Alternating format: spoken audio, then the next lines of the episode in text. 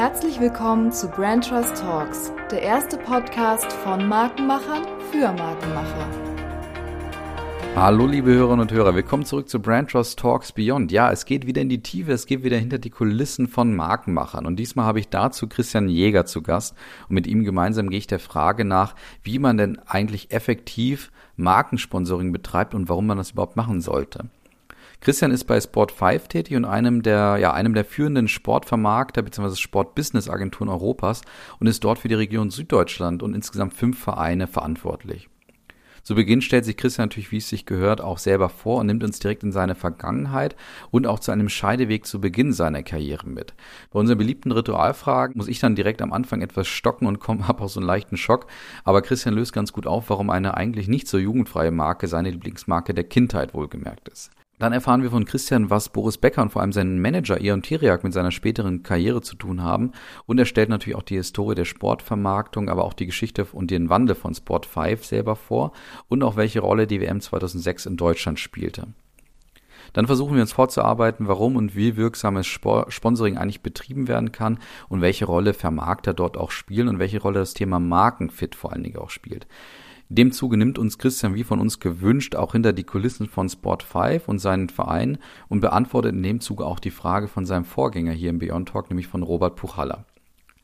Dann sprechen wir natürlich auch über die Folgen von Corona auf den Fußball und auch die Rolle des Sports in der aktuellen Zeit. Und damit muss er auch die Frage parieren, ob es wirklich gut ist, dass der Profifußball aktuell aktiv ist. Wir sprechen auch zum Allzeitthema der Kommerzialisierung, in der Christian auch eine Gefahr für den Sport sieht. Er gibt aber auch eine Antwort, wie man mit dem Thema umgehen kann und bringt dort auch ein schönes Beispiel mit aus der Praxis.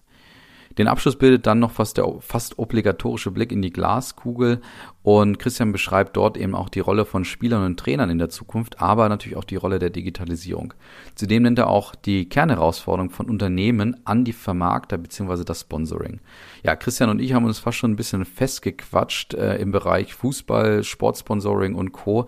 Aber die Blickwinkel von Christian machen diesen Beyond Talk zu einer echten Freude, was es wert macht, auf jeden Fall hier dran zu bleiben. Viel Spaß bei diesem Beyond Talk mit Christian Eger von Sport 5.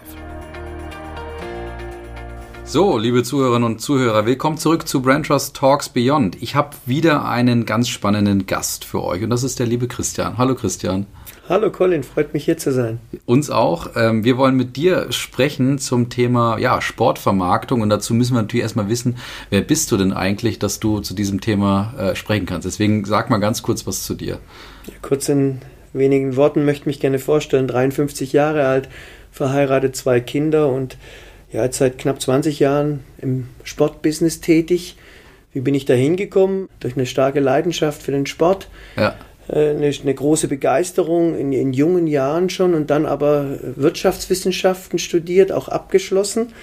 Und dann hatte ich da so die Wahl, gehe ich in die Bank, mache eine seriöse Banklaufbahn oder versuch's im Sportumfeld. Mhm. Ähm, und habe mich für den letzteren Weg entschieden und bin dann über ein, zwei Stationen, unter anderem war ich in Ludwigsburg mal Manager der Basketballmannschaft, als die in die erste Bundesliga aufgestiegen sind. Und seit 2004 bin ich für Sport 5 tätig. Mhm an unterschiedlichen Standorten, Berlin lange Jahre gewesen und jetzt äh, ist mein Büro in Nürnberg und ich bin bei uns für die Region Süddeutschland verantwortlich. Mhm. Das sind insgesamt fünf Vereine, die wir in Süddeutschland in der Vermarktung haben und ähm, das ist mein Tätigkeitsfeld. Sehr gut. Du hast uns jetzt schon fast ein bisschen in die Vergangenheit mitgenommen, deswegen würde ich gerne in der Vergangenheit bleiben mit unseren Einstiegsfragen, beziehungsweise der ersten Einstiegsfrage äh, deiner Lieblingsmarke der Kindheit, weil da musst du ja noch weiter vor deiner Karriere sozusagen anfangen. Erinnerst du dich äh, an irgendeine Lieblingsmarke aus deiner Kindheit? Ja, liegt, liegt in der Tat schon länger zurück und ähm, ich komme jetzt, glaube ich, mit einer ziemlich ungewöhnlichen Antwort. Bin jetzt gespannt. Ähm, Lieblingsmarke der Kindheit Jägermeister. Ui, jetzt, okay, jetzt wird's kritisch. jetzt wird's kritisch, ähm, aber immer noch jugendfrei. Nicht, ja. weil mein Vater äh, häufig äh, dieses Getränk konsumiert hat, sondern nein, als ich mich so im Alter 8, 9, 10 angefangen habe, verstärkt für Fußball zu interessieren, ah, jetzt weiß ich. Ähm, äh, sucht man sich natürlich seinen Lieblingsverein. Ich bin am Bodensee aufgewachsen, da gab es äh, ganz viele Anhänger von Bayern München. 1860 München war damals auch noch ein Thema. Gladbach, Stuttgart natürlich, mhm. aber ich wollte nicht so das machen, was die Masse meiner Freunde gemacht hat, sondern bin dann auf einen Verein gestoßen, Eintracht Braunschweig. Mhm. Ähm, die damals nicht ganz so ähm, schlecht waren, wie sie es mittlerweile geworden sind, sondern da eigentlich auch im deutschen Fußball ja zumindest eine ganz gute Rolle ja. gespielt haben, auch den einen oder anderen interessanten Spieler hatten, damals Paul Breitner auch mhm. äh, geholt von Real Madrid zu Braunschweig und die haben eben mit dem Jägermeister-Logo auf der Brust gespielt. Und genau. bei meinem Namen ja.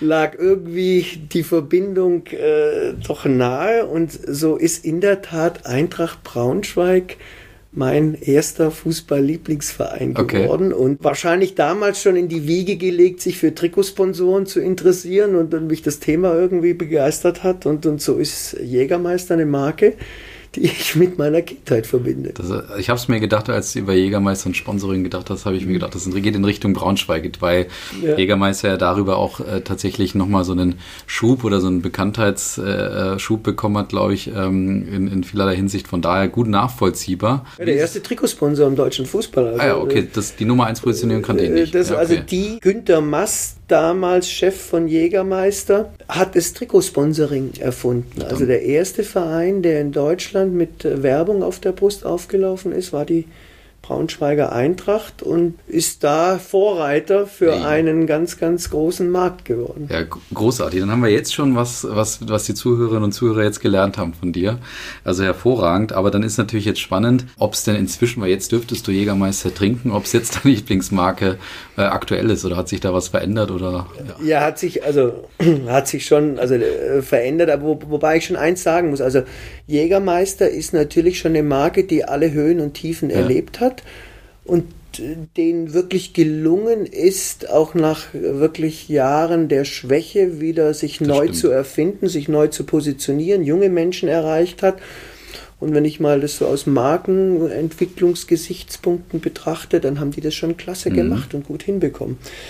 Ja, mittlerweile, welche Marken begeistern mich? Also mich begeistern eher die kleineren Marken, die auch für ja, für klare äh, Attribute stehen, die klare Aussagen machen. Ich bin ein sehr, sehr sportlich interessierter Mensch. Ich betreibe selber gern Sport und mich interessieren und begeistern, sage ich mal, nachhaltige Outdoor-Sportmarken. Mhm. Also wenn ich da VD mal mhm. als Beispiel Klar. nennen darf, wenn ich Patagonia als Beispiel nennen darf, die auch eine tolle Positionierung haben, Orthovox, Gore, also alles, mm. ich will da jetzt gar keine Präferenz machen, aber, aber das sind für mich Marken, die sich wirklich in einem spannenden Produktumfeld klasse positioniert haben mm. und mhm. die auch, die auch versuchen, sich als Marke immer weiterzuentwickeln. Jetzt nicht zu sagen, wir haben es geschafft und wir profitieren von, von einer hohen Bekanntheit oder von einem guten Image, äh, sondern wollen uns eben auch verändern. Und was mir auch immer wichtig ist, die wollen auch gesellschaftlich Gutes tun. Also ja. Gutes tun hört sich so ein bisschen platt an, aber ich, mir imponieren Unternehmen, die einfach sagen, wir wollen der Gesellschaft äh, Positives zurückgeben. Mhm. Und, und ähm, das trifft auf die genannten Marken zu und von daher kann ich mich für die begeistern. Sehr gut. Und jetzt musst du den Link natürlich zu dir auch hinbekommen. Also was ist dein Einwortwert? Wie würdest du dich in einem Wort beschreiben? Hat es was mit Sport zu tun oder was mit der gesellschaftlichen, mit dem gesellschaftlichen Engagement oder ist ganz was anderes? Na, es hat in der Tat mit Sport zu tun. Also auch jetzt relativ einfach sportbegeistert. Also mhm. die Liebe zum Sport äh, von Kind auf, also in einer sehr sportlichen Familie groß geworden, die hat mich mein Leben lang begleitet und es war immer mein Wunsch, im Sportumfeld beruflich tätig zu werden. Und das ist, das ist auch was, was ich meinen Kindern mitgebe. Mhm. Also es ist mir sehr wichtig, dass unsere Kinder sind 9 und 13 Jahre alt, dass die auch Sport treiben mhm. und dass die mit Begeisterung ihrem Hobby nachgehen und von daher Sportbegeisterung, aktiv wie passiv, äh, zeichnet mich aus. Die Sportarten haben sich so ein bisschen verändert. Erzählen wir noch mal ganz kurz, den privaten Schwenk machen wir noch, bevor wir ins Berufliche gehen. Ja, also Was? natürlich in der Jugend äh, Fußball, klar, Sportart die Nummer eins und alles andere, was halt Jugendliche auch machen. Mittlerweile ist es eher Individualsportart, mhm. also ich, ich laufe viel, ich äh, bin begeisterter Skifahrer und habe das Wandern äh, so die letzten Jahre für mich entdeckt. Also Bergwandern, wenn ich nicht Bergsteigen sagen, aber Bergwandern, das macht mir wirklich Freude in der Natur, äh, mich zu bewegen und, und da aber immer mit einer gewissen sportlichen Leistungserwartung, mhm. ähm, die in der zunehmenden Alter etwas nachlässt, aber, aber da, das motiviert mich schon. Also wenn ich Sport mache, dann will ich es auch richtig machen. Super, sehr schön. Ja, haben wir einiges über dich erfahren. Jetzt wollen wir weiter uns vorarbeiten zum Thema Vermarktung im Sportbereich, im Fußballbereich. Da gibt es natürlich einige Themen, die wir heute anreißen müssen. Aber bevor wir noch weiter in, das, in, den, in den Vermarktungsbereich reinstarten, würde ich noch einen kurzen Schwenk eben zu deinem Werdegang machen. Mich würde interessieren, gab es so für dich so eine Situation oder Moment, wo du gesagt hast, ich gehe diesen Weg in Richtung Sportvermarktung. Also gab es so diesen Moment, ich sag's, habe es jetzt öfter mal gesagt, wo der Apfel dir auf den Kopf gefallen ist und du gesagt hast, jawohl, den Weg möchte ich verfolgen. Also der Apfel ist mir in dem Sinn nicht auf den Kopf gefallen, aber es hat mich schon immer, also als Jugendlicher, auch damals wie heute, wenn du Fußball spielst, wirst du irgendwann mal Profifußballer äh, werden. Das war so die Motivation. Ich habe dann für mich relativ schnell erkannt, dafür wird es wohl nicht reichen. Also ich bin Kind der 80er Jahre und es war da wirklich schon zu sehen, dass sich der Sport, der Fußball insbesondere immer weiter professionalisiert und mhm. dass es da einfach auch berufliche Möglichkeiten abseits des Spielfelds gibt. Und das habe ich immer intensiv verfolgt und auch im, äh, in jungen Jahren schon Kontakte geknüpft. Also ich erinnere mich, äh, Boris Becker, klar, also Kind der 80er, 85, mhm. Boris Becker, Wimbledon, war so ein Ereignis. Und dann hat der Boris Becker mal bei einem Tennisturnier in Friedrichshafen gespielt, Davis Cup war das, glaube ich, sogar. Und da war der Ion Tiriak mit dabei mhm. und, und ähm, damals als sein Manager. Und ich habe mich, also während meine Freunde sich eher so für den Boris interessiert haben, ich habe mich immer mehr für den Tiriak interessiert. Was macht denn der? Was ist das für ein Mensch und wo verdient er sein Geld? Mhm. Und also von daher möchte ich schon sagen, dass mich dieses Themenfeld von Anfang an interessiert und begeistert hat. Und dann habe ich dieses Ziel immer vor Augen gehabt und ja, am Ende dann äh, in der Tat erreicht. Äh, zumindest, dass ich jetzt so auch für mich sagen kann, ja, mein Berufswunsch, den ich als Teenager mal hatte, äh, der ist in der Tat in Erfüllung gegangen. Mhm. Dass, dass du natürlich im Laufe der Jahre diese rosarote Brille, die man vielleicht eben als, als Teenager hat, dass die auch so ein bisschen abgelegt wird und dass da auch Schatten ist, wo, wo viel Licht ist, ist auch klar, wie in jedem Beruf, aber, aber ich bin rundum glücklich und zufrieden mit dem, was ich beruflich äh, mache und, und gehe jeden Tag mit Begeisterung zur Arbeit und ich glaube, das ist so das Schön. Schönste und Wichtigste, Absolut. was man eigentlich sagen kann. Ja, da müssen wir gleich mal hinter die Kulissen schauen. Was macht denn diese Begeisterung aus? Aber erstmal musst du vielleicht mal ein bisschen beschreiben. Wer ist denn eigentlich Sport 5? Sind ja nicht alle ganz so kundig, vielleicht wahrscheinlich von den Zuhörern und Zuhörern, die sagen, jawohl, Sport 5, mhm. Fußball, das ist so ein Ding von mich, äh, für mich. Was, wer oder was ist Sport 5? Also Sport 5 ähm, ist der größte, zumindest europäische Sportrechte-Vermarkter.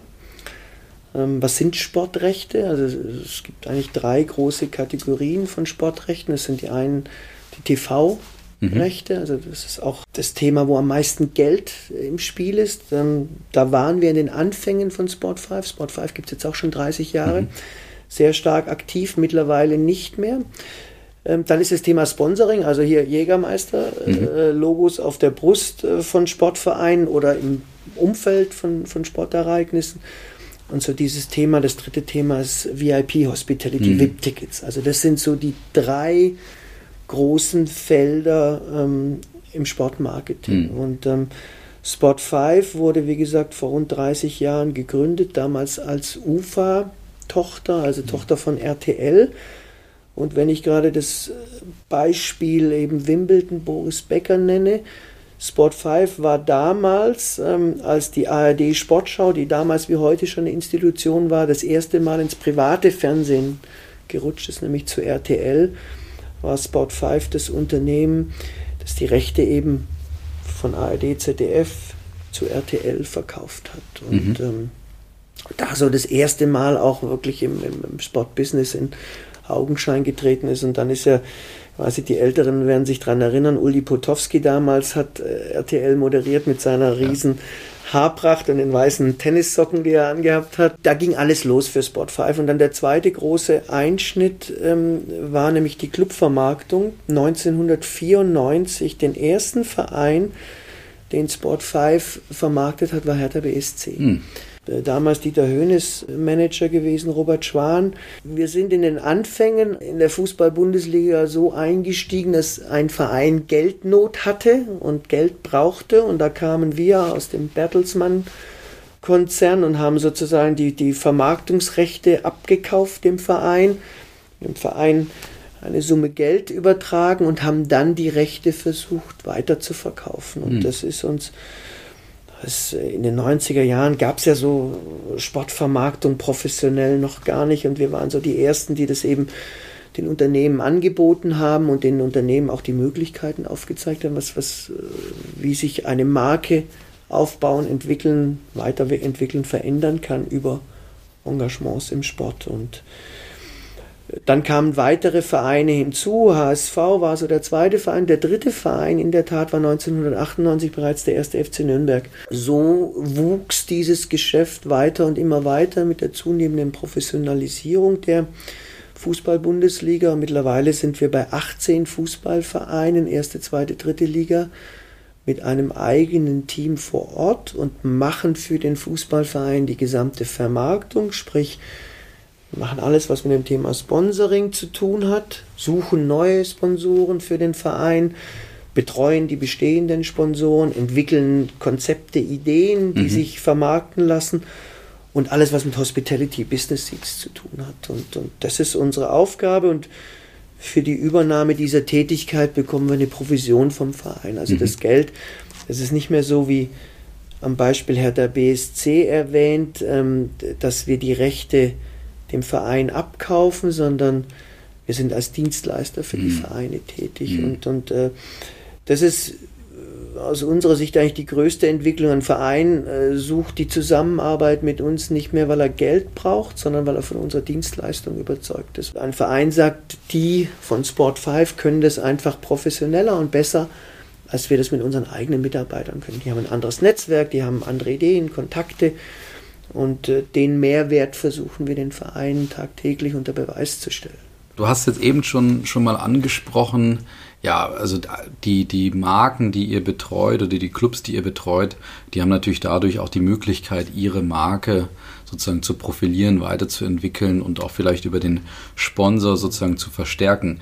Ähm, wie siehst du das, beziehungsweise was sind da eure, eure Ansichten und Perspektiven, dass ihr sagt, warum sollte man eigentlich Sponsoring äh, im, im Fußballbereich sozusagen verfolgen? So, sowohl von, von äh, der Seite der Unternehmen, aber natürlich auch von Seite der Clubs. Für die Clubs äh, ist es, erschließt sich natürlich ähm, irgendwo schon recht logisch. Die kriegen das Geld letztendlich, aber trotzdem von beiden Seiten, welche Interessen verfolgen Clubs als auch Unternehmen, dass sie im Sponsoring ähm, ja, sich betätigen? Mhm. Ja, gute Frage. Also für die Clubs ist es ganz klar, in erster Linie ist es natürlich eine Einnahmequelle, mhm. äh, wie, wie das Ticketing und wie Merchandising, äh, so ist eben auch Sponsoring und eine wichtige Einnahmequelle, die zweitwichtigste, um es genau zu mhm. sagen, nach den TV-Rechten. Aber auch für die Clubs ist es wichtig, über Kooperation, über Partnerschaften mit Unternehmen Themen zu besetzen, Themen neu zu entwickeln. Also es geht nicht mehr so in den Anfängen des äh, Sportsponsorings war es eher so, äh, dass man eben auf Unternehmen zugegangen ist und pflastere dein Logo auf irgendeine mhm. Fläche und dann bist du im Fernsehen zu sehen und dann profitierst du davon und der Club kriegt das Geld. Mittlerweile geht es nicht mehr darum, nur ein Logo irgendwo hinzusetzen, und, sondern es geht äh, um, um gemeinsame Angebote für gemeinsame Zielgruppen, um die Entwicklung von Themenpartnerschaften, um das Besetzen von Themen, um das Schaffen von einer eigenen Identität.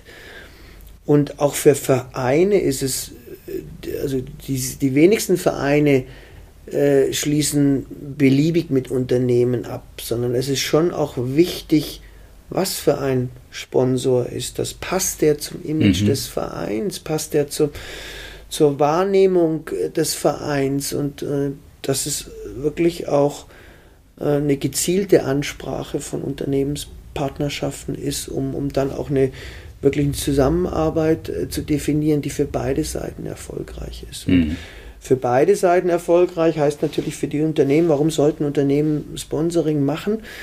es gibt eine Reihe von, von Gründen, von, eine Reihe von Zielsetzungen auch, die man über Sponsoring erreichen kann. Also so die prägnantesten Ziele sind sicher äh, Aufbau von Bekanntheit und Imageaufbau, mhm. Imageveränderung auch. Das sind so, die, die stehen natürlich sicher immer in, in, in, im Vordergrund, aber es geht dann auch darum, welches Thema möchte ich als Unternehmen besetzen? Was, wie bringt mir eine Zusammenarbeit mit einem Fußballverein einen Mehrwert für meine Kommunikationszielsetzungen äh, im Unternehmen?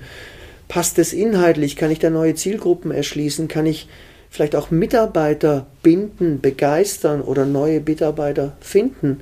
Kann ich Absatzquellen, äh, Absatzkanäle über das Thema Fußball neu definieren, neu mhm. entwickeln? Also es ist mittlerweile sehr, sehr vielschichtig und ähm, ich habe es vorhin gesagt, früher sind wir eher mit so einem, äh, mit dem Rechtekatalog auf ein Unternehmen zugegangen. Willst du Paket A, B oder C? Wenn wir uns mittlerweile mit Unternehmen austauschen, im Erstgespräch gehen wir mit dem weißen Blatt Papier hin und hören erstmal zu. Mhm. Wie ist das Unternehmen positioniert? Genau. Welche Ziele äh, verfolgt das Unternehmen äh, intern, extern? Welche Markenbotschaften möchten sie senden? Und, und, und nehmen da erstmal Informationen auf. Also ich glaube, das äh, ist fast ähnlich wie mit eurer mhm. Arbeit mhm. als Brand Trust, dass ihr auch eben erst euch mal anschaut, was ist das für ein Unternehmen und, und wo soll die Reise mhm. hingehen. Und dann ist es unsere Aufgabe als Vermarkter, ein passgenaues Angebot zu entwickeln, das genau den Zielsetzungen entspricht, die ein Unternehmen erreichen möchte. Und, und dann sind wir eben auch in der Diskussion, wir, wenn wir eben 18 Vereine vertreten, also es passt eben nicht jedes Unternehmen zum ersten FC Nürnberg mhm. oder zum FC Augsburg oder zur Borussia Dortmund. Mhm. Also das unterscheidet sich dann schon auch und, und ich glaube, eine Partnerschaft kann nur dann erfolgreich sein, wenn wirklich der Markenfit auch wow. stimmt. Und ähm, das ist unsere Aufgabe. Mhm.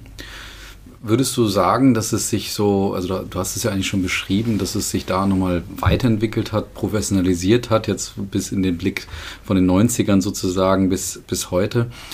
Kannst du das so beziffern, dass du sagst, da war irgendwann mal so ein Schwenk, wo man deutlich gesehen hat, entweder auf Vereinsseite oder auch auf Unternehmensseite hat sich verändert, dass sie gesagt haben, jetzt sind wir da so im Bereich, dass wir auch unsere eigenen Strategien haben, also als Unternehmen als Beispiel, dass wir sagen, Jetzt suchen wir für diese Strategie sozusagen eine Möglichkeit, das zu aktivieren. Und da will ja zum Beispiel Fußball eine Möglichkeit sein. Kannst du das so beziffern, dass du einfach sagst, da, da, hat, da war so ein Meilenstein in der Entwicklung, wo es sich deutlich verändert hat? Also ein, ein Meilenstein in der Gesamtentwicklung war natürlich die WM 2006 in Deutschland. Hm, spannend. Also das muss man schon so festhalten. Also wer sich an dieses Sommermärchen äh, erinnert, und es war ja wirklich ein Sommermärchen, vier Wochen Sonnenschein in Deutschland und wirklich Deutschland hat sich da präsentiert, äh, wie es noch nie zuvor in der Welt wahrgenommen worden ist ja. als offene, freundliche Nation und, und alle Menschen waren positiv gestimmt und äh, alle Mannschaften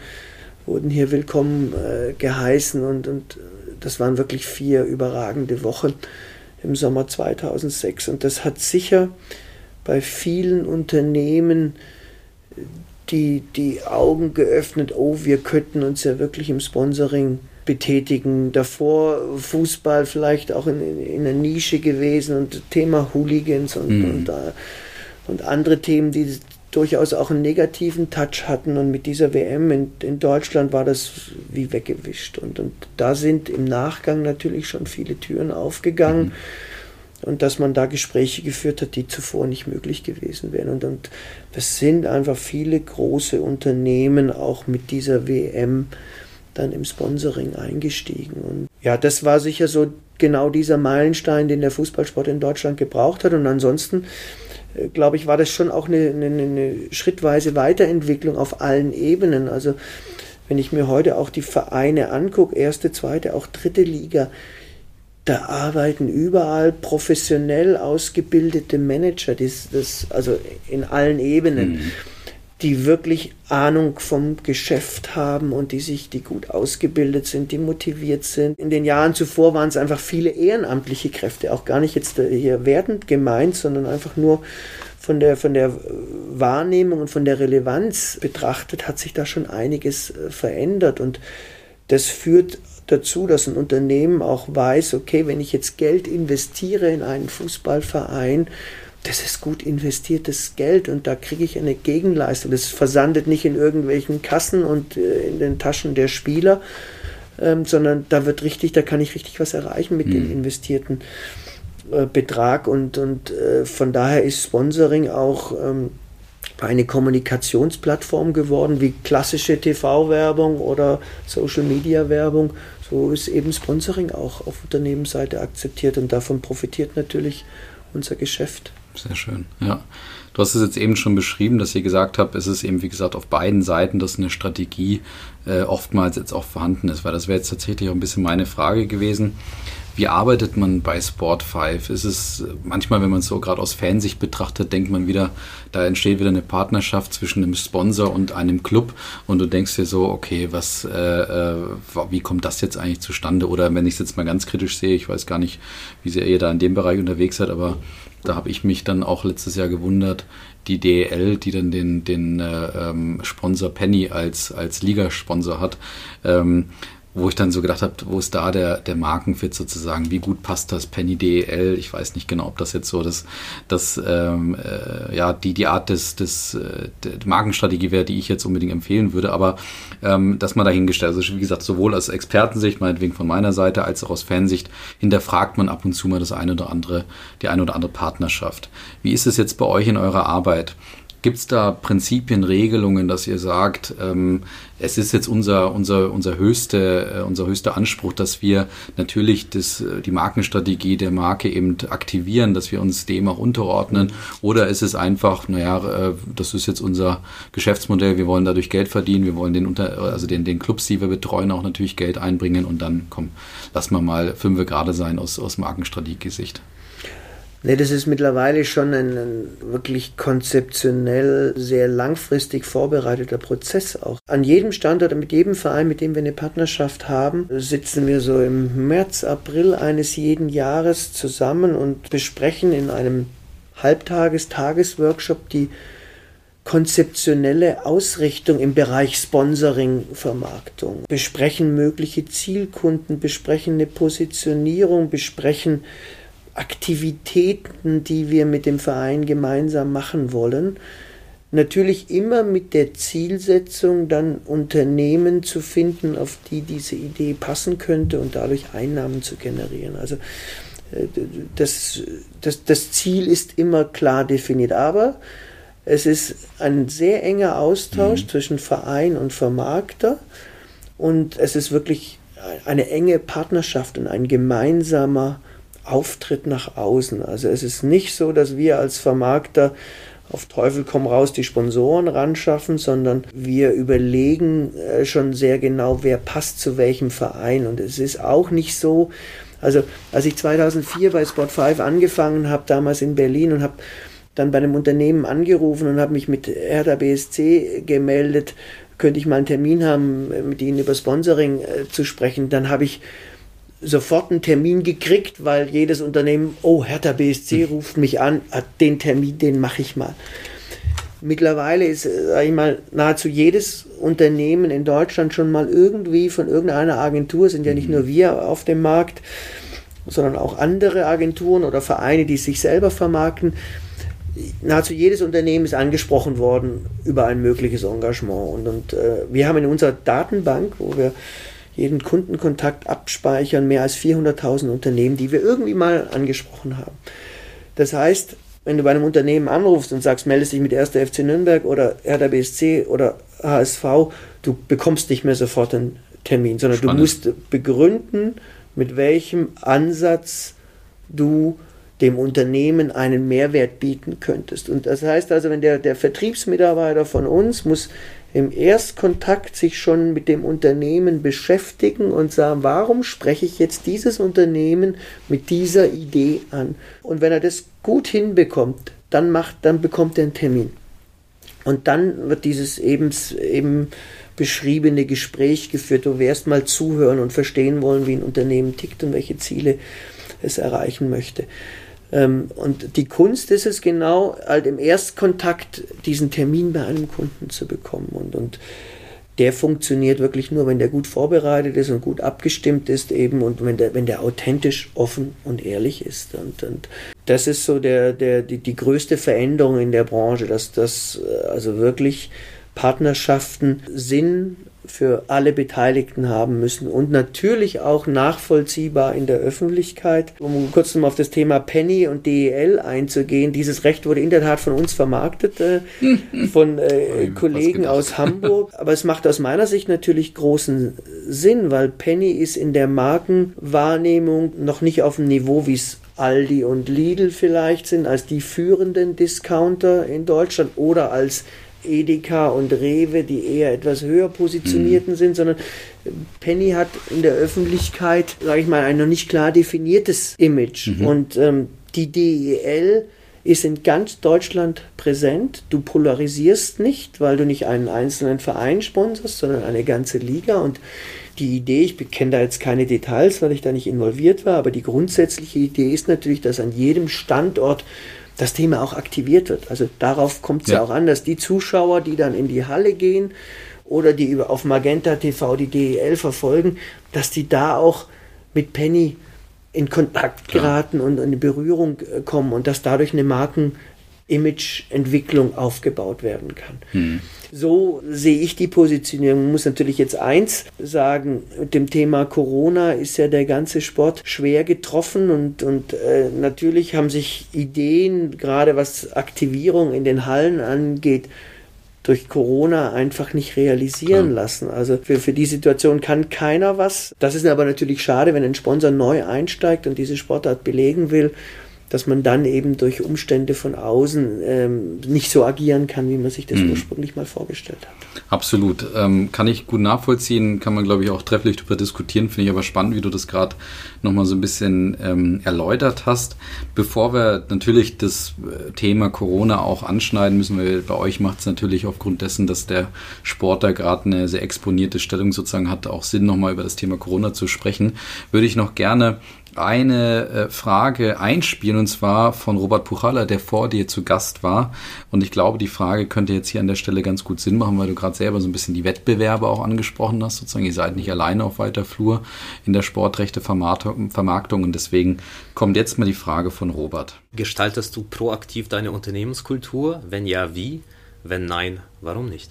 Ich würde es mal äh, generell auf mich persönlich als Führungskraft mhm. übertragen wollen. Also Jetzt war vor zwei Tagen Weltfrauentag. Mhm. Man merkt ja mittlerweile, welche Relevanz das Thema, also Diversität auf der einen Seite, aber auch ähm, Mission, Vision, Purpose, Werte, welche Rolle das spielt für die für die Positionierung eines Unternehmens. Und ich kann da von meiner Seite nur sagen, dass das für mich persönlich und auch für das Unternehmen Sport 5 eine ganz große Rolle spielt. Wir befinden uns alle im Wettbewerb um die besten Mitarbeiter.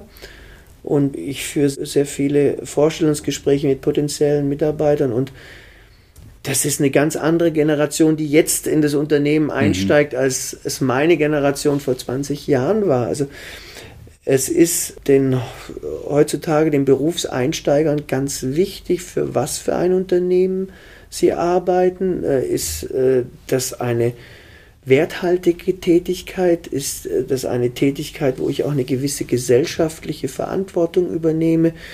Ähm, wie wird die, wie ist die Unternehmenskultur ausgeprägt? Wie ist, sieht die Mission des Unternehmens aus? Wo will das Unternehmen visionär hin?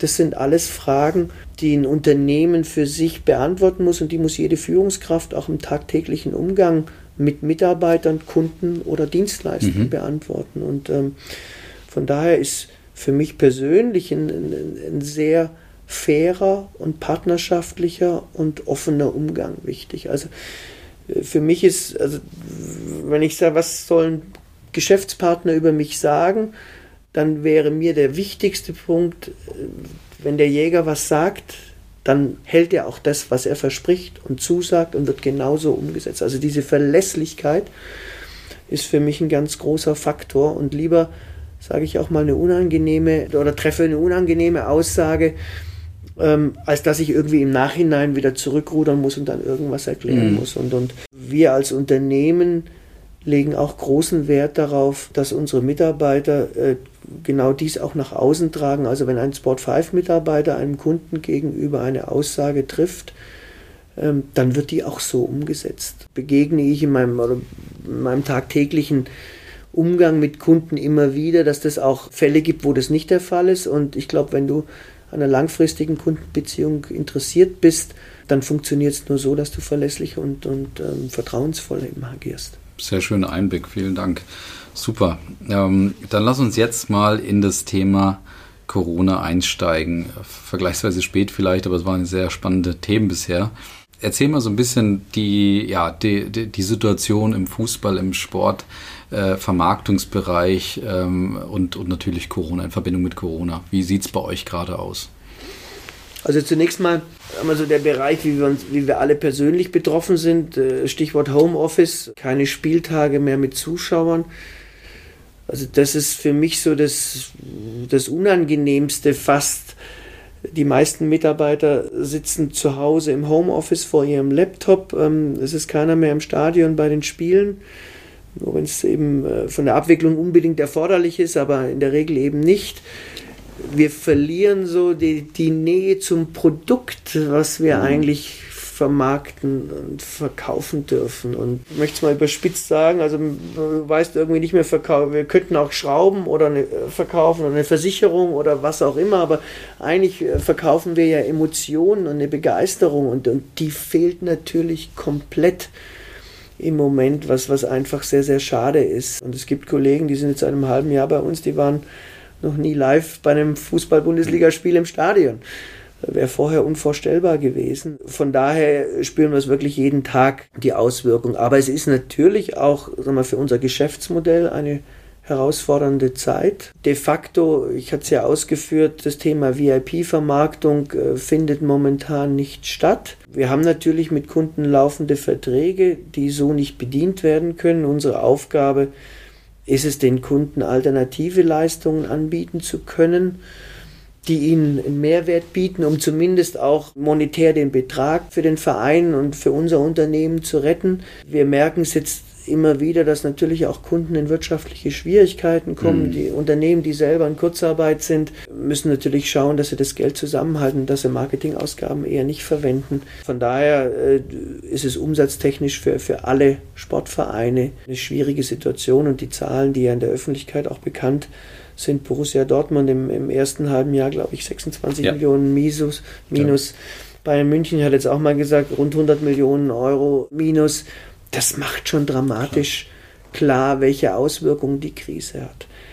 Auf der anderen Seite ist der Fußball vergleichsweise immer noch in einer komfortablen Situation, weil er sein, äh, seine Tätigkeit oder sein Produkt noch anbieten kann, wenn auch eben in Form von Geisterspielen. Aber ich glaube, dass, wenn wir jetzt ein Jahr zurückblicken, als er der totale Lockdown war und die Bundesliga auch unterbrochen äh, wurde, hätte man es dem Fußball nicht zugetraut, dass er so professionell und über so einen längeren Zeitraum so konsequent äh, die, die Spiele weiter umsetzen kann und, und die, äh, das Produkt sozusagen weiter an, anbieten kann. Das sind andere Bereiche, ich denke da an Kunst, Kultur, Kleinkunstbühnen, Musikfestivals etc., noch härter getroffen, weil die eben seit einem Jahr sozusagen nicht mehr arbeiten können. Das ist beim Fußball Gott sei Dank eben nicht der Fall und die Sponsoren, die insbesondere eben auf TV-relevante Werbemittel setzen oder auf, auf Interaktion, die online stattfinden kann, die können ihre Leistung so noch weiter abrufen und, und äh, der Geschäftsbetrieb läuft sozusagen weiter. Mhm. Aber ich kann dir sagen, Colin, also wir freuen uns wirklich sehnlichst auf den Tag, wo wieder Zuschauer im Stadion sind, wo wieder Stimmung im Stadion ist, wo wir wieder mit Menschen reden können, Menschen ja, begegnen können. Das ist schon kein Vergleich, die Situation jetzt äh, wie vor einem Jahr. Mhm. Ja, kann ich, kann ich gut nachvollziehen. Ich meine, äh, gestern Champions League gewesen. Tolle Spiele gehabt mit Borussia Dortmund und dem Einzug ins Viertelfinale. Und dann sind natürlich so Spieler wie Erling Haaland dabei. Jetzt müssen wir mal kurz in Fußballtalk sozusagen reinsteigen, die natürlich von der Emotion leben und ja auch diese Emotion verkörpern. Habe ich heute bei Twitter gelesen, es wäre eine Schande, wenn so ein Spieler, der von dieser Emotion lebt, der die auch so verkörpert, wenn der nie so richtig vor ausverkaufter Hütte sozusagen, hat es ja ein paar, ein paar Spieler da gemacht, aber wenn er so richtig vor ausverkaufter Hütte sozusagen da mal äh, aktiv wäre und, und das alles ausleben kann in der Form, ja. Aber da fehlt natürlich etwas, kann ich, kann ich gut nachvollziehen. Nichtsdestotrotz ist es ja so, wenn man jetzt natürlich den sozialen Medien und, und oder den Medien generell folgt, ähm, kommen natürlich jetzt immer wieder auch so Projektionen auf den Fußball, die, die dürfen letztendlich auch und einige sehen es natürlich jetzt auch gerade kritisch, so dieses ganze, diese ganzen Geisterspiele, die ähm, zeigen eigentlich, dass der Fußball eigentlich einfach nur ein Produkt ist, wenn man es mal ganz hart von der, von der Fanseite oder von dieser, von dieser, von dieser Seite eben betrachtet. Was macht das mit, mit euch und den und den Unternehmen natürlich auch, dass jetzt irgendwie entblößt wurde, der emotionale, tolle, romantische Fußball, wie wir ihn eigentlich alle so geliebt haben, ist eigentlich ein Produkt, eine Maschinerie, die weiterlaufen muss. Wie, wie, wie reagiert ihr davon von Seiten der Vermarkter oder auch der Unternehmen? Also ich glaube, dass kein Fußballverein sagt, er findet die Situation so jetzt gut oder er sagt, boah, Geisterspiele, dann spiele ich auswärts. Also es gab jetzt gerade vor ein paar Tagen die Statistik, mhm. die größte Veränderung, Auswärtsmannschaften gewinnen häufiger. Äh, also, aber die Stimmen habe ich trotzdem noch nicht gehört, dass, dass ein Fußballverein sagt, ich bin froh, dass es Geisterspiele gibt, weil ich mehr Punkte auswärts sammle. Also kein Fußballverein findet das toll, wie es momentan abläuft. Und äh, es geht aus meiner Sicht aber um die Frage, kannst du dein Geschäftsmodell noch anbieten, wenn auch deutlich weniger wertig, aber du kannst zumindest deinen Geschäftsbetrieb noch aufrechterhalten und es geht ja dann am Ende auch nicht nur um die äh, Fußballspieler auf dem Rasen, die noch Geld verdienen können, sondern jeder Verein hat ja ganz, ganz viele Mitarbeiter die sich in unterschiedlichsten Bereichen um, Verein, um den Verein kümmern, dürfen diese Mitarbeiter noch arbeiten und können ihrem Beruf nachgehen, wie auch die Dienstleister, wie wir zum Beispiel, die da dranhängen. Oder ist es eben der totale Lockdown und du kannst dein Geschäft nicht mehr anbieten? Und ich glaube, es kann keiner äh, dem Fußball verübeln, dass er zumindest versucht, sein Produkt noch am Leben zu halten und sein Geschäftsmodell noch in irgendeiner Art und Weise anzubieten um, um, um einfach äh, diese Zeit eben so gut wie möglich zu überbrücken. Mhm. Und von daher finde ich das in keinster Weise ver verwerflich, sondern das ist, wie gesagt, das ist das Aufrechterhalten eines, äh, eines natürlich Geschäftsmodells. Aber ich sehe auch die Menschen, äh, ob Fans, äh, die in der, äh, im Stehplatz sind oder Fans auf normalen Tribünenplätzen oder die Familien, irgend eine Freude äh, sollten sie in diesen schwierigen Zeiten ja auch haben und da können und da kann der Fußball natürlich einen Teil dazu beitragen und ich sage mal besser, ich schaue mir ein Fußballspiel am Samstag nur im Fernsehen an und ohne Zuschauer, als ich habe überhaupt keine Ablenkung von meinem Alltag. Ja. Also ich glaube, ähm, wenn wir eben zurückschauen vor einem Jahr, als wirklich in Deutschland alles stillstand und, und, und gar nichts mehr ging, das war eigentlich die schlimmste Zeit. Ähm, mhm. und, und als es dann äh, mal, das war so der erste Lichtblick am Horizont, als die Bundesliga dann mal wieder angefangen hat mit Spielen, dann ging es auch so stimmungslagemäßig in Deutschland mhm. aufwärts. Dann kam der Sommer, der ja eigentlich im Nachhinein auch ganz okay war. Ja. Und von daher äh, finde ich das, wie gesagt, nicht nur für die Vereine wichtig, sondern auch für die meisten mhm. Menschen in Deutschland, dass zumindest hier ein bisschen Ablenkung und Unterhaltung angeboten werden mhm. kann. Wenn wir das jetzt mal nach, nach vorne nochmal denken, weil äh, ich kann das alles nachvollziehen, ich finde die Antwort von dir da auch, auch äh, durchaus richtig, aber wenn wir es jetzt nochmal nach vorne weiterdenken, wir haben jetzt die WM in Katar nächstes Jahr, wir haben dieses Jahr eine EM, die anscheinend unter allen Voraussetzungen irgendwie stattfinden wird, äh, egal was da die Pandemie um uns herum macht. Und wir haben äh, grundsätzlich auch einfach, ja, äh, natürlich dann irgendwann wieder dieses äh, Rauskommen wahrscheinlich aus der Corona-Pandemie.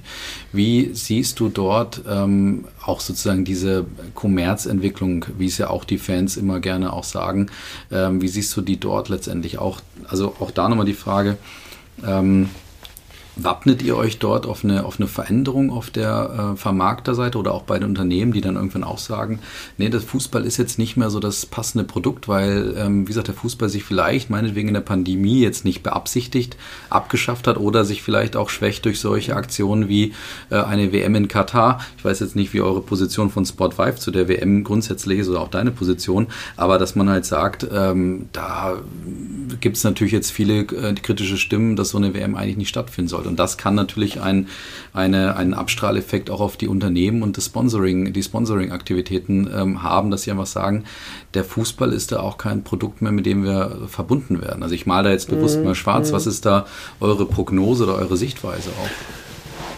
Also die Gefahr, dass der Fußball überkommerzialisiert wird und dass zu viel Geld im Spiel ist, die Gefahr besteht schon und man mhm. merkt, das ja an unterschiedlichsten Stimmungslagen, unterschiedlichsten Aussagen. Also man gerade die WM in Katar ist da sicher so dieses, dieses ganz mahnende Beispiel, wo man jetzt auch im Nachhinein sagt, hm, also war wahrscheinlich nicht die beste Entscheidung, die wir da getroffen haben, eine Fußball-WM in Katar durchzuführen, weil das Geschmäckle, das da auch äh, alles nicht mit rechten Dingen zugelaufen ist, zugegangen ist, das ist sicher da und auch, sagen wir, die Tatsache an sich, unabhängig jetzt, ob, ob da Korruption im Spiel war oder nicht, eine Fußball-Weltmeisterschaft in einem Land wie Katar stattfinden zu lassen bei schwierigen klimatischen mhm. Bedingungen, Menschenrechtsthematik, aber auch, sag mal, wie sollen Zuschauer dorthin kommen und wie können die sich dort bewegen? Also ich glaube nicht, dass das eine hilfreiche und gute Entscheidung für den, für den Fußball war. Aber ich glaube, man sollte den Fußball jetzt nicht über einen Kamm scheren mhm. und, und jetzt ein negatives Beispiel dann, dann so groß äh, bewerten, dass der gesamte Fußballsport hier keine Möglichkeit mehr bietet, äh, sich oder, oder sich zu weit von der Bevölkerung, von den normalen Menschen entfernt und der einfache Fan nicht mehr gehört wird, sondern die Vereine, mit denen ich zu tun habe, mit denen ich spreche, die setzen sich sehr, sehr genau und detailliert der gesellschaftlichen, äh, der gesellschaftlichen Verantwortung auseinander. Mhm. Also jedem Fußballverein ist bewusst, dass er am Ende von dem Fan auf der Straße äh, lebt, von der Familie, von dem Familienvater, die ins Stadion geht mit den Kindern oder der Familienvater mit den Kindern zu Hause die Fußballspiele am Fernseher äh, schaut. Also am Ende muss es den Menschen und meiner Zielgruppe gefallen und Spaß machen. Und wenn dein Produkt deiner Zielgruppe, also wenn du dich von deiner Zielgruppe entfernst, dann ist das so der Anfang vom Ende. Und die Fußballvereine schauen schon, das, und ich finde gerade der erste FC Nürnberg ist hier wirklich ein vorbildliches Beispiel, dass das Thema CSR, gesellschaftliche Verantwortung, Gutes für die Stadt Nürnberg tun, ein ganz wichtiges Thema ist. Wir haben seit äh, zwei Jahren eine Partnerschaft mit der Sparkasse Nürnberg, äh, eine Community-Partnerschaft. Und, und das Motto dieser Partnerschaft ist, zwei starke Player in der Region wollen der Region wieder was zurückgeben. Mhm. Und es wurden eine Vielzahl von Aktionen gemacht, Bolzplätze renoviert, aufgeräumt, Müll gesammelt für Behinderte, äh, Kinder was getan. Es wurden Einkaufshelferaktionen während Corona-Zeiten gestartet, also Menschen, die eben nicht mehr zum Einkaufen gehen konnten, für die wurden die, die Lebensmittel gekauft und vor die Tür gestellt. Also eine ganz Vielzahl von Aktionen, die äh, den Stellenwert deutlich machen. Also der Fußball ist sich seiner Sonderrolle bewusst, will aber den Menschen in der jeweiligen Region auch was zurückgeben. Und das äh, aus meiner Sicht wird ein Verein nicht langfristig erfolgreich sein, wenn er so als Retorte, als Blase sozusagen agieren möchte und sagen uns, wir gucken, dass wir in unserer eigenen Welt leben, wir wollen maximalen sportlichen Erfolg erreichen. Du musst die Menschen in deiner Region mitnehmen und begeistern. Sonst kannst du auch mittel- bis langfristig keinen sportlichen Erfolg haben. Und, und das haben aus meiner Sicht die Fußballvereine erkannt. Hm. Zumal auch dieses Thema in Deutschland 50 plus 1, ähm, also das heißt, dass du nicht komplett deine Anteile eben an einen Investor verkaufen kannst, sondern dass da immer auch noch die Mehrheit äh, am, äh, der eingetragene Verein hält, zeigt deutlich, dass äh, in Deutschland auch die totale Kommerzialisierung nicht gewünscht ist und auf Sicht auch nicht kommen wird. Hm. Sehr gut. Schön, schöne Antwort. Dann lass uns noch vielleicht zum Ende hin ähm, vielleicht ein, zwei Blickwinkel nochmal in die Zukunft äh, richten und ähm, da auch nochmal auf das Thema Vermarktung, aber auch Zukunft der Vermarktung, Zukunft des Sponsorings vielleicht ein äh, kurzes, wie gesagt, Schlaglicht einfach äh, legen. Wie, wie siehst du da so die Marktentwicklung? Du hast jetzt gerade beschrieben, finde ich sehr gut beschrieben, dass so das Thema Kommerzialisierung ähm, ein Stück weit eine Einschränkung auch hat äh, durch 50 plus 1, aber auch dadurch, wie sich da offensichtlich auch euer Markt verändert äh, wie gesagt, sehr, sehr interessant. Aber trotzdem, wie, wie siehst du da so deine Prognose für die, für die Zukunft? Was tut sich auf Vereinsseite? Was tut sich auf Vermarkterseite? Was tut sich auf Unternehmensseite? In welche Richtung werden wir, werden wir da kommen aus deiner Sicht? Ja, fange ich vielleicht mal mit Vereinsseite an. Also was wir merken, ist, dass also meine Fußballspieler sollen zunächst mal gut Fußball spielen, aber sie werden mehr und mehr auch genützt, um den Verein in der Kommunikation, in der Außendarstellung oder auch in der Vermarktung eben zu unterstützen. Also das halte ich für, ein, für einen ganz wichtigen Punkt, dass man eben auch die Spieler und mittlerweile gibt es eine Reihe von Spielern, die sind wirklich auch Marken mhm. äh, geworden und die sind Gesichter, die dann eben für sich selber, also Cristiano Ronaldo muss, muss man vielleicht gar nicht erwähnen, der steht für sich alleine, aber, aber auch selbst jetzt hier in, in Nürnberg, es wurde gestern kommuniziert, dass Hanno ja. Behrens den Verein am Saisonende verlass, verlässt. Und Hanno war mit Sicherheit auch ein Spieler für den, ein, ein Gesicht für den FCN und, und der ihn wunderbar nach außen hin vertreten hat. Und ich merke, dass die Spieler auch Spaß haben, sich mit Themen außerhalb ähm, des Sportes zu befassen, dass man Spieler in Kundenkommunikation, Kundenkampagnen einbindet, dass wir sogar auch Spieler offizielle äh, mitnehmen zu Kundenterminen. Dieter Hecking, auch nochmal hier ein Beispiel vom Club, der, der wunderbar bei Sponsorenterminen über seine Vergangenheit als Trainer, Spieler etc. erzählen kann. Und da ist eine große Offenheit da. Also Vereine merken, dass wir die Spieler vielfältiger einsetzen können, als nur äh, auf dem Rasen Tore schießen oder Tore verhindern. Wenngleich hm. das schon immer die Priorität haben muss, hm. aber sozusagen das Aufgabenfeld eines Spielers ist jetzt nochmal erweitert worden. Aber würdest du dann dem so die Überschrift geben, Authentizität ist so das, das, das Thema für die Zukunft oder wie würdest du das als Trend beschreiben, wenn man so will? Ja, Authentizität ist natürlich ein, ein viel gebrauchtes äh, Wort. Also es ist ganz wichtig, dass der Spieler da eine Offenheit dafür mhm. mitbringt. Und, aber auch ich erlebe die Generation von Spielern jetzt so, dass die sehr wohl wissen, irgendwann ist meine sportliche Karriere vorbei. Und mit Anfang, Mitte 30 ist mein Leben aber noch nicht vorbei. Ja. Und ich muss ja danach noch was machen. Ja. Und dann früher war es eher so, oh, werde ich Trainer oder werde ich Manager? Und mittlerweile gibt es ein viel vielfältigeres Berufsbild für einen ehemaligen Profisportler. Und und ich erlebe auch die Fußballer so, dass sie sich sehr für andere Bereiche interessieren. Also wir haben ab und an einen Spieler auch mal bei uns äh, in unseren Vermarktungsbüros, äh, der uns mal über die Schulter mhm. schaut und sagt, wie arbeitet ihr eigentlich? Oder wir binden eben Spieler direkt in Kundentermine ein. Oder äh, wenn wir sagen wir mal in sportlich schwierigen Zeiten haben wir es auch schon so gemacht, dass ein Spieler mal bei Kunden anruft und wenn der Kunde sozusagen mit Kündigung droht, weil ja. Äh, sportlich läuft nicht alles so. Ähm, wenn dann der Spieler oder der Trainer mal bei dem Kunden anruft, dann hat das nochmal eine, eine ganz andere Einordnung ähm, und Bedeutung, als wenn jetzt ein, ein Kollege von mir bei den Kunden anruft. Also da sehe ich diese Entwicklung, dass wir die, die, die Spieler stärker in Kommunikationsformen hm. äh, einsetzen. Hm.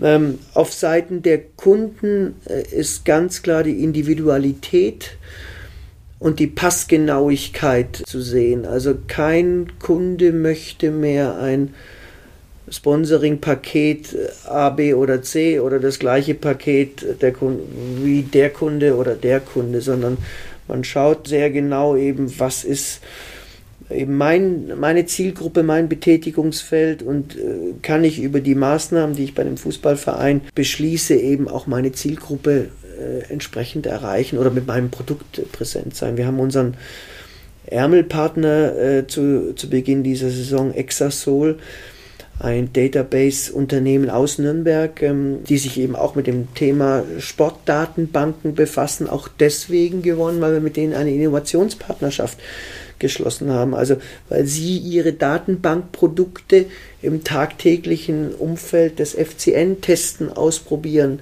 können äh, je nach Bedarf dann auch nochmal nachsteuern. Da ist ein enger Austausch zwischen der sportlichen Leitung und dem Unternehmen, was Entwicklung von neuen Produkten, also auf Unternehmensseite äh, angeht.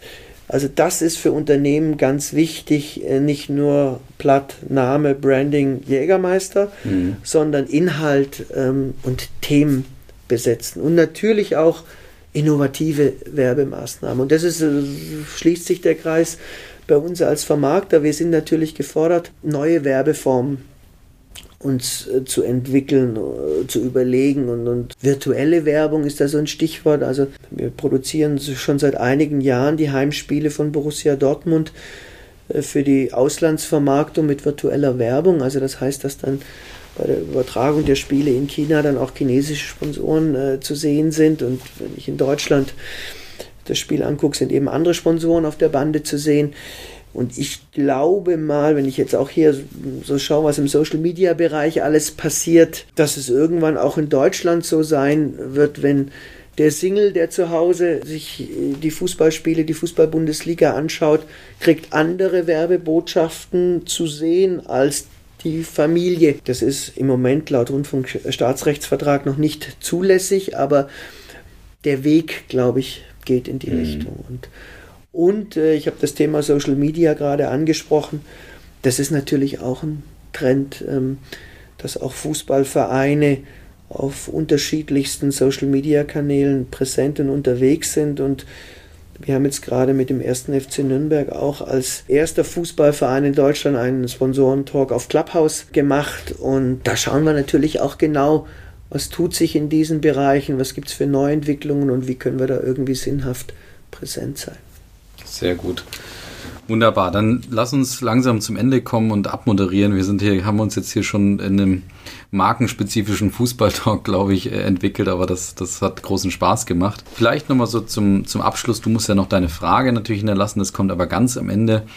Du hast jetzt hier eine Lanze gebrochen für ja, Markenführung auf Unternehmensseite in Verbindung aber natürlich ähm, der, der Sportrechtevermarktung bzw. dem Sponsoring bei Vereinen, also wirklich die Aktivierung über, über den Fußball, über den Sport eben auch zu nutzen und dadurch ja den, das Image, die Positionierung der Marken ähm, zu den, die zu verdeutlichen und, und einfach da eine Profilierung der, der Marken auch herzustellen. Also du hast auch eine Lanze gebrochen für das Thema eben Kommerz oder nicht, beziehungsweise dort eine klare Position, glaube ich, bezogen und auch ganz spannend verteidigt, dass vielleicht da gewisse Punkte auch nicht unbedingt sich in diese Richtung entwickeln müssen, beziehungsweise Vereine da deutlich auch entgegenwirken und ihr auch entgegenwirkt, dass es dort nicht in diese Kommerzgeschichte zu sehr abdriftet. Deswegen so meine Abschlussfrage, stell dir mal vor, du würdest jetzt so die Bandenwerbe, äh, in allen Stadien äh, in, in Deutschland bekommen und könntest mal so eine Botschaft setzen, wo du sagst, das wäre so eine Botschaft, die ich gerne als Christian, als Sportrechtevermarkter, als Sportfan, Fußballfan nochmal so richtig loswerden, wenn es ums Thema Markenführung und Sportrechtevermarktung gehen würde. Was wäre so deine Botschaft, die du praktisch in alle, auf allen Banden dieser Welt nochmal gerne loswerden würdest zum Abschluss? Gute Frage. Also äh, momentan ist natürlich die gesamte Gedankenwelt sehr Corona geprägt mhm. und ich würde mir sehr, sehr wünschen, wenn auf allen Banden im Sportbereich zu lesen wäre. Ihr könnt alle wieder ins Stadion kommen, in die Sportarenen und in die Sportstätten. Hier besteht keine Gefahr auf Ansteckung und äh, lasst uns back to life again. Lasst uns das Leben wieder äh, so genießen, äh, wie es zuvor der Fall war. Das wäre so die, die, die schönste Botschaft, die ich mir vorstellen könnte. Also ich glaube, man merkt ja immer erst so richtig, wenn man was nicht mehr hat, was man ja. eigentlich, also wie gut uns eigentlich ging. Also ich glaube, nach Corona wird keiner mehr über das Wetter schimpfen oder über den Verkehrsstau, ja. sondern äh, wir merken ja alle, wie gut es uns äh, zuvor ging. Und ich würde mich einfach nur freuen, wenn ich volle Arenen, volle Stadien wieder sehen würde und die Leute äh, könnten Spaß beim Verfolgen von Sportevents zu haben und diese Botschaft würde ich gerne in die ganze Welt senden. Sehr schön. Dann hoffen wir, dass wir die irgendwann demnächst sehen. Ja, ja und, und dann hast du natürlich jetzt noch ähm, die, die spannende Frage oder die, sozusagen die Möglichkeit, welche Frage du denn hinterlässt für den oder den, die nächste hier bei uns im Beyond Talk. Und bitte gerne ausführen kurz, wie du die Frage meinst, aber dann richtig schön einmal formulieren, dass wir sie schön rausschneiden können. Ja, also da möchte ich den Ball gerade auf greifen. Also ich mich würde mich, ohne jetzt zu wissen, wer nach mir im Podcast äh, kommt, würde mich natürlich interessieren, was macht die oder derjenige denn, wenn Corona besiegt ist oder wenn wir alle unsere Impfung haben und uns wieder frei bewegen können, als allererstes nach Corona, welches, ähm, welche Sportveranstaltung schaust du dir an, äh, zu welchem Konzert, zu welchem Kunst-Kultur-Event gehst du? wenn es dann wieder möglich ist. Sehr gut. Einmal nochmal so für dich, dass du die Frage schön formuliert hast, hervorragend ausgeführt. Welches ist der erste Event, den du nach Corona wieder besuchen wirst? Wunderbar. Lieber Christian, es war mir eine Freude, natürlich, weil es auch ein Leidenschaftsthema von mir ist. Ich glaube, das hat man an der einen oder anderen Stelle auch gemerkt. Aber äh, also fand es sehr, sehr spannend, wie du da uns mal wirklich hinter die Kulissen der Sportrechtevermarktung äh, mitgenommen hast, weil da, glaube ich, gibt es viele Mythen, die sich so um diesen Bereich ranken und viele Vorurteile, die ich, glaube ich, auch so ein bisschen repräsentiert habe, ähm, die du aber, finde ich, sehr spannend so ein bisschen, ja, vielleicht entkräftet hast oder zumindest, wie gesagt, den Blick hinter die Kulissen geboten hast. Vielen Dank dafür. Ja, lieber Colin, auch dir vielen Dank für das interessante, kurzweilige Gespräch. Hat Spaß gemacht, vor allem, weil wir hier face to face ja. sitzen konnten. Mit Abstand, aber genau. face to face. Hat so mir gut es. gefallen. Sehr schön, wunderbar. Danke, Christian, und danke, liebe Hörerinnen und Hörer, äh, fürs Zuhören. Bis bald, macht's gut.